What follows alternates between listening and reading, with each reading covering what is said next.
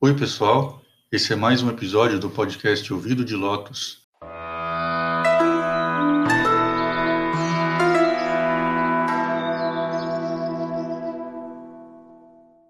E esse é o nosso encontro semanal para conversar sobre budismo e espiritualidade. Eu sou um monge budista, o meu nome dármico, ou seja, o meu nome de monge, é Shakya Pundarika Karna, e o meu nome de nascimento, meu nome que está na minha, no meu documento, é Marcelo. E no episódio de hoje a gente tem uma continuação do episódio anterior. Então, se você caiu aqui de paraquedas ou não teve tempo de ouvir o anterior ainda, pode ser interessante dar uma pausa aqui, pegar a parte 1 primeiro, para que a gente siga junto numa mesma linha de pensamento, numa mesma, no mesmo raciocínio. Aí outra coisa também, lá no Instagram, durante essa semana que passou, eu postei algumas imagens para ajudar a esclarecer melhor ou visualizar melhor as coisas que a gente conversou. Então também não deixe de conferir por lá. E tem bastante coisa interessante que eu posto lá sobre budismo, não só falando só dessa última semana, mas de uma maneira geral, sobre espiritualidade em geral, reflexões e às vezes, bem de vez em quando, até um, um recorte do meu dia, alguma coisa que aconteceu, etc. E antes da gente começar esse esse, essa segunda parte da nossa conversa, que começou na semana passada, eu preciso relembrar uma coisa que eu disse no episódio passado, que eu sei que é meio chato talvez, mas precisa ficar bem claro. Desde o episódio anterior, eu já comentei que tudo que eu trago aqui para a gente conversar são dados, fatos, informação com, com a procedência sempre muito clara. Quase sempre, eu até, eu até às vezes me dou o trabalho de citar a fonte de onde, de onde eu tirei. E por isso, montar esse um programa pequeno de 15 minutos, ele pode tomar várias horas de pesquisa e de leitura. Depois dos dados recolhidos, né, a gente ainda tem que estudar aquilo, ler, tentar resumir, sintetizar, etc. Né? Então, é um trabalho considerável e eu não venho gravar o podcast para dar a minha opinião sobre algum assunto, mas eu trago aqui para a gente apenas o que as fontes escriturísticas, as referências contêm sobre os ensinamentos daquilo que a gente pode dizer que é ou que não é budismo. Então eu não venho aqui falar que o budismo diz isso, diz aquilo, ou diz o sei o que é lá e basta, ponto final, sem apresentar uma fonte e muito menos usando como como justificativa um, um sorrisinho ou jogando no ar um monte de gatilhos emocionais que não significam nada, né, naquele, como eu já falei algumas vezes, né, naquele pior estilo biscoitinho da sorte, né? Então, o primeiro ponto é esse. Tudo que eu trago aqui, o que eu vou dizer, nada se, se trata daquilo que eu acho, mas eu vou tratar de um conhecimento que é objetivo, que é claro, que tem fonte e que não é nenhum segredinho para quem não se ilude com meras aparências. A segunda coisa que é bastante importante da gente sempre lembrar é que eu não estou tentando te impedir de fazer o que você quer da sua vida, de você acreditar no que você quiser, de ir para onde quiser, de frequentar a igreja que você quiser, mas isso não significa que sejamos todos obrigados a concordar com tudo ou louvar tudo e qualquer coisa que apareça na nossa frente. Assim, se você concorda comigo ou não, não faz diferença. Eu não estou te convidando para sair da sua religião e para fazer parte de nenhuma outra. Eu não estou procurando seguidores, fiéis, não, não estou procurando e não quero também, né? Então lembre bem disso, isso precisa estar sempre fresco na memória. Agora, a última coisa é, importante para pensar sobre essa questão também de concordar ou discordar é que só depois que você analisa um assunto com calma, de maneira desapaixonada, sem sentimentalismo, sem frasezinha de efeito, essas coisas todas, só depois de analisar bem um assunto dessa maneira lúcida, fria, vendo que aquilo condiz ou que não condiz com a verdade, só depois disso tudo é que a gente pode dizer que a gente realmente concorda ou discorda de algo. Então acho que esse meu, é, acho que esse meu recado inicial está dado, né, bem claro, para a gente começar a nossa conversa de hoje. E vamos iniciar nosso nosso papo definindo é, contextualizando um pouco, mais ou menos como eu fiz na semana passada, quando eu comentei sobre o Nembutsu, né, a lembrança de Buda, que é uma prática legítima, uma prática ortodoxa, e aqui eu uso a palavra ortodoxia nesse sentido de algo que tem um contexto verdadeiro, que tem um fundamento escriturístico, não sendo simplesmente uma invenção ou uma revelação, entre aspas, aqui, né? mas que infelizmente no Japão essa prática ela foi seccionada, ou seja, ela foi retirada do seu contexto original e foi colocada num contexto de seita.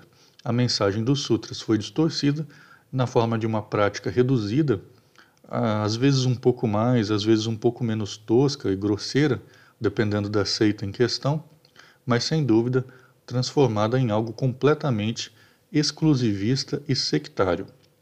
Mas e essa outra prática que eu comentei também na semana passada? Essa que vai ser o foco da nossa análise hoje. Alega-se que a recitação desse daimoku, ou o daimoku, uma palavra que significa título, nesse sentido de título de um texto, título de uma obra, né, alega-se que ela tenha sido, que essa prática tenha sido descoberta ou revelada também por um monge japonês que viveu no século XIII, chamado Nichiren. Esse era o nome é, dármico dele, né, o nome de monge. E esse título aqui referido, no caso, é o título do Sutra do Lótus, e a recitação desse título consistiria na frase que em japonês é pronunciada como Namu Myoho Renge Kyo. Então, entendendo isso, a gente vai agora novamente para aquele nosso passeio linguístico.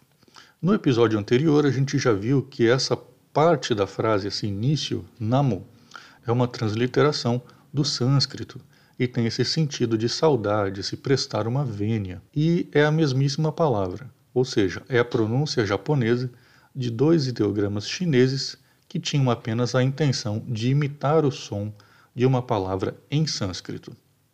O resto da frase é simplesmente o título do sutra é, pronunciado em japonês. Myoho Rengekyo significa apenas e nada mais que Sutra do Lótus do Dharma maravilhoso ou do Dharma correto. E essa palavra aqui, maravilhoso, que é lida em japonês como myo, é nesse sentido de sublime, de algo admirável, de algo sutil, verdadeiro, que se aplicaria à mensagem exposta no texto. Mas aí a gente já entra num outro assunto. Então vou tentar manter o foco aqui. Dessa maneira, novamente, a gente está falando apenas da pronúncia japonesa de ideogramas chineses, ou seja, é uma frase que nem mesmo está em japonês, né, tecnicamente falando. Então, se a gente fosse traduzir essa frase, ela seria simplesmente algo como saudação ao Sutra do Lótus do Dharma maravilhoso. É uma homenagem, uma veneração ao conteúdo desse sutra. Então, lembrando bem, a gente está falando apenas da pronúncia japonesa de uma frase que na verdade está em chinês e que um pouquinho mais para frente a gente vai descobrir a origem dela. E se você me acompanhou no episódio passado, deve se lembrar bem que eu expliquei que o Nembutsu, no caso da nossa análise, é, se referia ao Namu Amida Butsu, que essa frase não é um mantra e ela não tem nada a ver com mantra, mas é um tipo de prática chamada de Buddha no Smriti, ou a lembrança de Buda em português.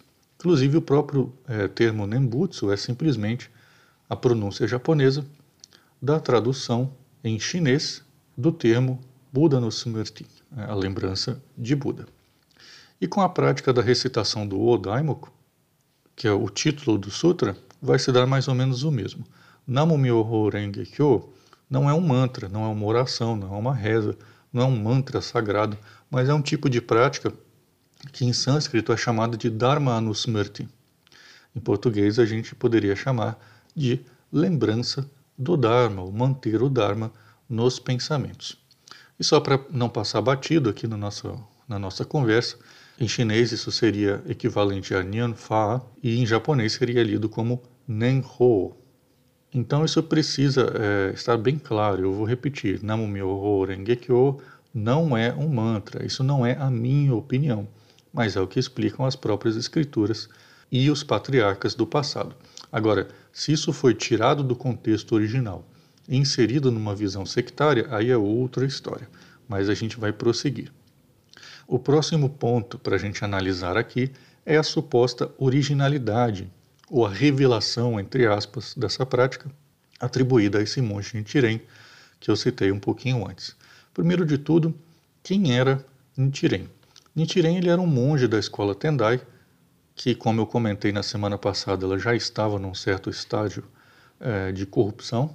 Lembre que eu também comentei sobre uma tendência milenarista ou messianista que estava se espalhando pelo Japão, quando as pessoas estavam fazendo cálculos, tentando descobrir se a era do fim do Dharma já havia chegado ou em que grau que ela andava.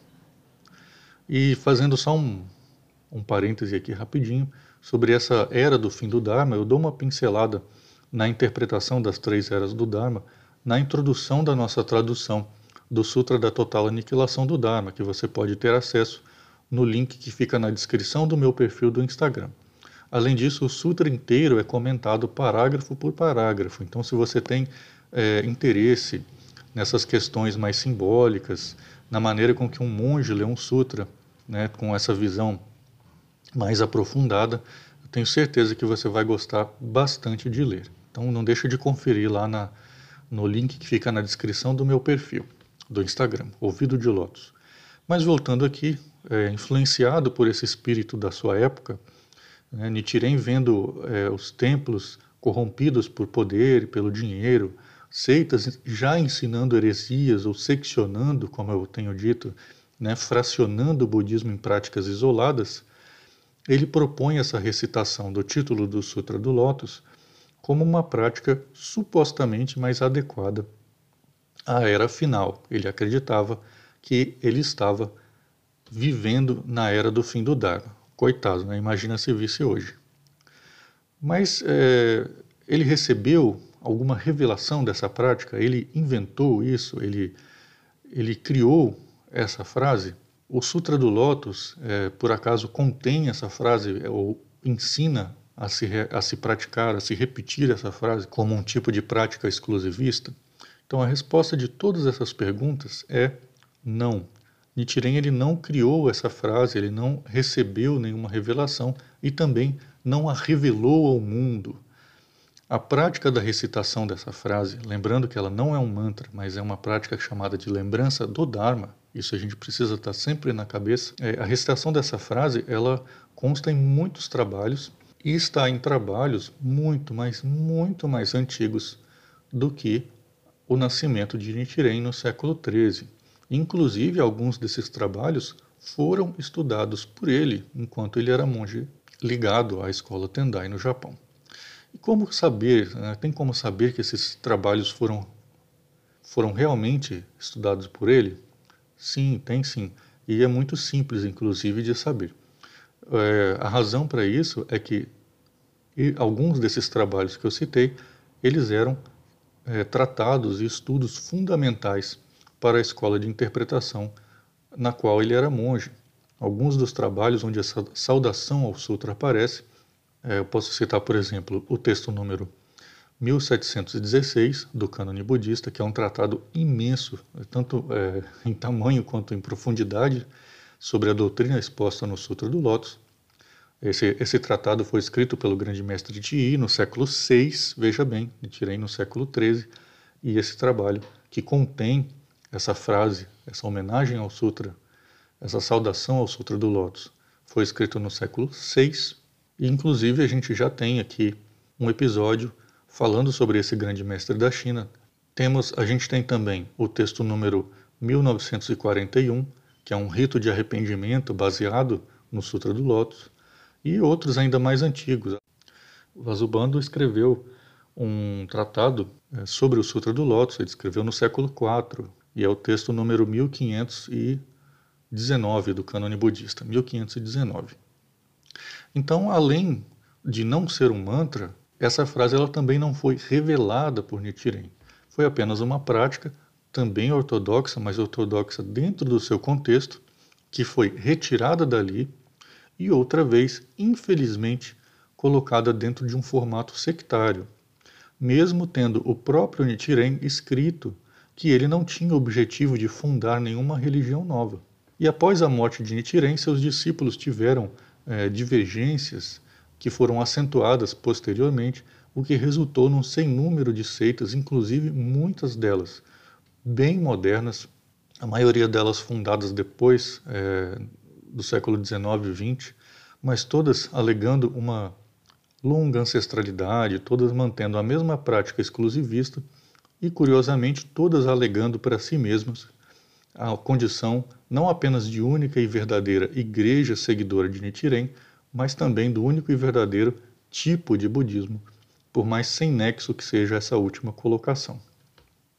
Então, o que, a gente pode concluir disso tudo? Existe uma prática correta, exclusiva, para uma era onde o Dharma se encontra em decadência? Não, não existe isso.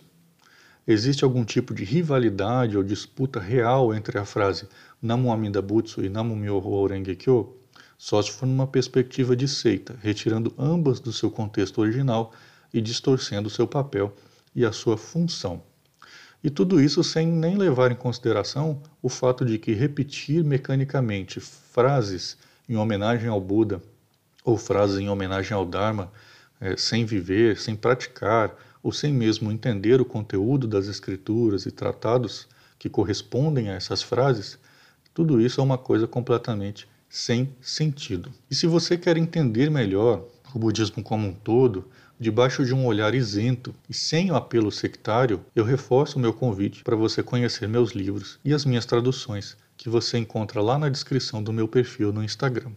E se você já me segue lá no Instagram, conhece o meu esforço de manter esse podcast com um trabalho é, contínuo de pesquisa que é feito de maneira totalmente independente, sem o apoio de nenhuma instituição rica e de nenhuma franquia asiática se esse episódio acrescentou algo para você, se foi interessante, se te enriqueceu de alguma maneira, peço que considere, é, obviamente se você puder, é né, claro, óbvio, mas que você considere me ajudar com qualquer quantia, qualquer mesmo, é, que pode ser transferida pelo Pix, pela chave ouvidodelotos.gmail.com.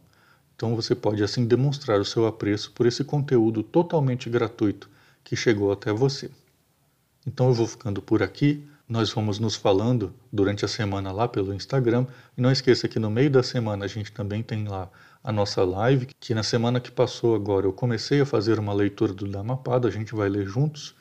E eu vou fazendo alguns pequenos comentários sobre os versos, sobre alguma coisa que eu acho que pode ser interessante eu acrescentar para a gente. Então, se você ainda não me segue por lá, é só procurar por Ouvido de Lotus, tudo junto, porque o nosso assunto ele termina aqui no podcast mas lá no Instagram ele continua durante a semana inteira. Então, um grande abraço para você e eu te espero aqui no próximo episódio. Tchau!